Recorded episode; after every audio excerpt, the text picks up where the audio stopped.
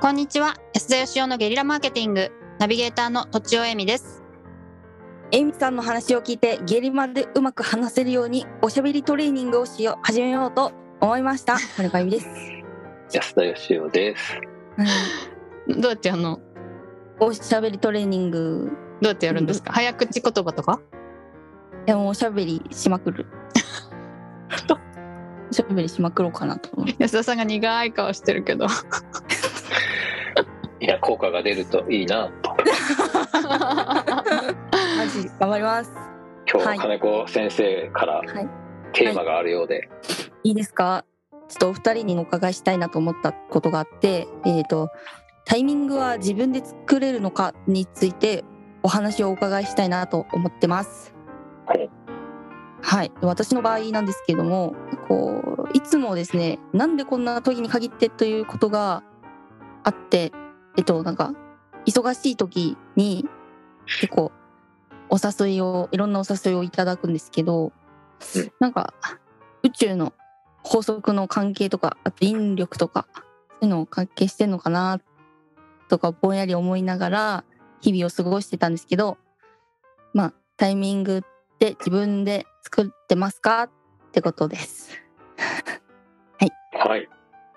忙しいのが重なっちゃうなんでこんな時に重なるんだみたいな暇な時は暇なのにみたいなことそねの時暇なのにはいそうでうす。んうんなるほどまあ、そういうもんですよね、でもね。えそうなんですか。どうでしょうねうう。ん。いくつかも見て方はあると思うんですけど、なんか確かにその、売り上げとかもそうですけどね、問い合わせとか。なんかその、友達からのお誘いとかも全部ひっくるめて波がある感じはしますよ ね。ありますね。まあまんべんなく来る方が奇跡的ではあります よねそういう意味だとあそうかムラがあって当たり前というかおなんでですかあそれはいろんな物事がランダムに起こるからだという感じなんですけどうーん。あのなんかランランダムに点を書いてもどっかに偏るとか言いますよねあ。そうですそうですだからあの平坦にはならないってことですね私あと一個思い出したのがあるんですけどなるほ言っていいですか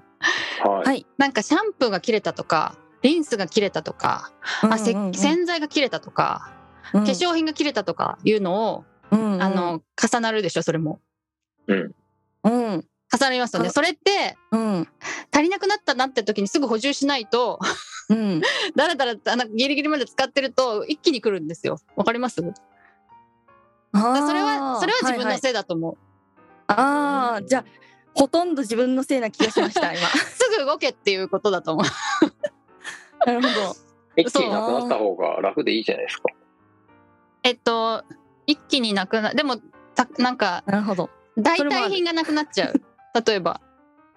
僕なんて年に1回か2回しか銀行行かないのに、はいこの間銀行に振り込みに行った翌日にな納税書類が来て、昨日来てくれよ って思いました確かけに、どそういうのは一ね。気にやりたいですね。あーなるほどうんうん。まあ、タイミングをなんて言うんでしょうね、ばらけさせるとかいうことでいくと、うんあの、やっぱりおっしゃる通り、こちらから仕掛けるっていうのはありますよね。うんううん。んあの一つにはその売れない時にすごい売ろうと思って労力かけてもなかなか売れないので、うん波が来てる時に一気に仕事を取っちゃって来ない時はあー潔く休むっていうのは僕は意識してますなるねほ。どあー、潔く休むっていうのはなかなかいいいいです決ね断できない気がします、私。うんなやるっほぱど。りねそのなんか波が来てない時に売ろうとするとものすごい労力の周りに結果が出なかったりするうのんうで、ん。そうかなるなほんかそど。の固まる時のエネルギーをうまく利用するというか、なるほどはいい、いですねあとはですねあの、うんそのアポイントが重なるとかそういうのはうんうん先方から要望が来るともう断れなかったりするんではこい。ちらから先に決めちゃうっていうのはやりますね。うんうんうん。うんこの日でいいですかみたいなことですかはい、はいではきい。るだけだからその自由になりそうなアポから先のものまで決めちゃうってことでうすね。んうん。おー今週のアポ調整しようと思うとみんな忙しいから大変じゃないですか大変ですね。 うんだけど3ヶ月先って大体みんな空いてるんで、は大い。体こっちが言う通りにうまく入っていくんでうん先にこっちが入れないと向こうの都合に合わせることになっちゃうから大変かなうんうん。確かなるにほど。 3ヶ月先で出しておいていやいやもうちょっと早くって言われてから考えるみたいなこともありもうまちょっすとかも早く。うちょっと早く話ししたいんですけどって言われることとかないですかあ、それはあります。それはだかうんうらん今月来月はもう決まってんですよ。3ヶ月前の自分が決めてるわけなんでもう固まっちゃってるんですねなるほど、はい。うんうなんるほだからど。今月来月のスケジュールを今月来月に入れないってことが大事ですよね。確かになるほど緊急のやつもあるんで、緊急用には開けてる日があって、うん絶対入るであろうアポは8割方はもう2、3ヶ月前には僕は決めますね。それめちゃめちゃコントロールししてますねしてます、してます。うんすごい。なるほどすご い。他はなんなかるほノウハウありますかとちおさん。なんでしょう他にでもさっき言ったすぐやるっていうこととうんあと、やっぱりそうですね。あの、ちょっと、今日、今週無理、今週無理やり入れられそうでも、来週に入れるみたいのはやりますけどね、打ち合わせとかは。うん。何ヶ月先っていうのは、私はあんまりないですけど、なるほど。そうですね。忙しい仕事で、なんかすごいこう、労力がかかるヘビーなやつが重なってくるとかいう場合あるとするじゃないですか。はい。やりたくないな、みたいな。うんうん。そういう場合どうするんですか ?3 つぐらいあって、どれから手つけるかとか決めてます、うんえっと、うんそうか。そそれはまあ、締め切りとの兼ね合いだったりしますけど、うんなんか事前にやっぱりちょっと時間がかかりますとか、あのーちょっと先でこれぐらいだったらできますみたいなことを言っとくっていうのはありますね。うんうんまあ、どっかでやらないといけないですけどね、でもね。はい全部同じ、あのー納期でやらないというか、長めに取っても取らせてもらったり、締め切りずらしてもらったりとかいう、私ほとんど締め切り仕事なので、うん。そういう感じ。ではやってますなね。重なったものを、まものをそのままにしとかないっていうのはあります。なんか、謝罪してもちょっとずらしてもらうみたいな。 うん。はい。まあ、僕は締め切り仕事少ないんですけど、うん一応締め切り決めるようにしてて、じゃあいついつまでにやるやりますねとかやりましょうねっていう。それはね、結構やっぱり自分ができる日にちより先に設定して、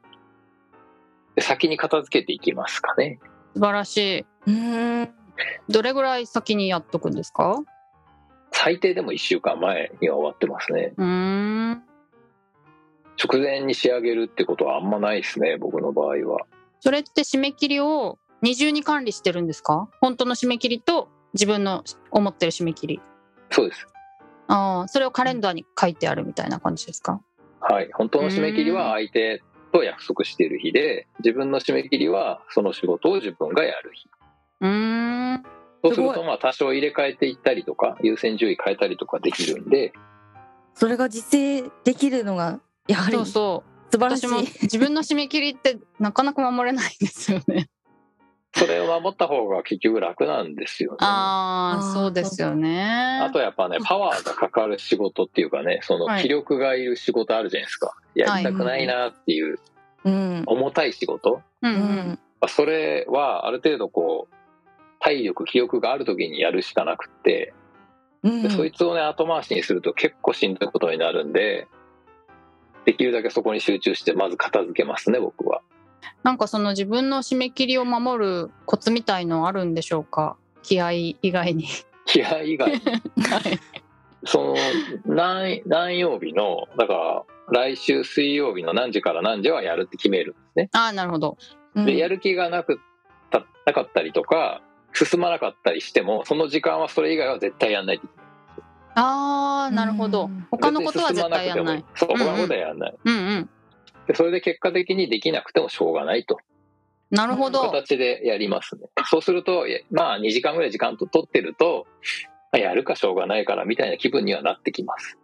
じゃあ、ちょっと気が進まなくてぼーっとすることもあるわけですかえしょっちゅうありますなるほどね。その時にこう別の部屋の片付けとか始めちゃうといけないってことですね。いけないっていうことですねなるほ試験勉強やりがちなやつ。ど。はいなるほ。ど。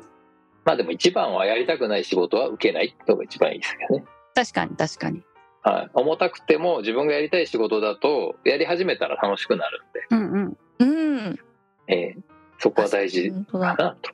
素晴らしい。ということで、はい、本ありが日とうのござい超ます。超まとめをお願いします。今日まとめ私が一番響いたところはですね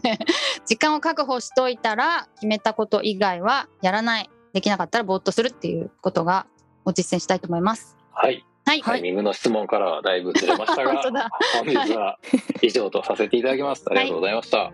りがとうございました本日も番組をお聞きいただきありがとうございました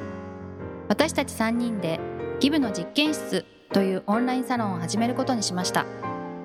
キャンプファイヤーファンクラブというサービスで募集をしていますので参加したい方はキャンプファイヤーで検索するか境目研究家安田義雄のホームページ安田義雄 .com からお申し込みください来週もお楽しみに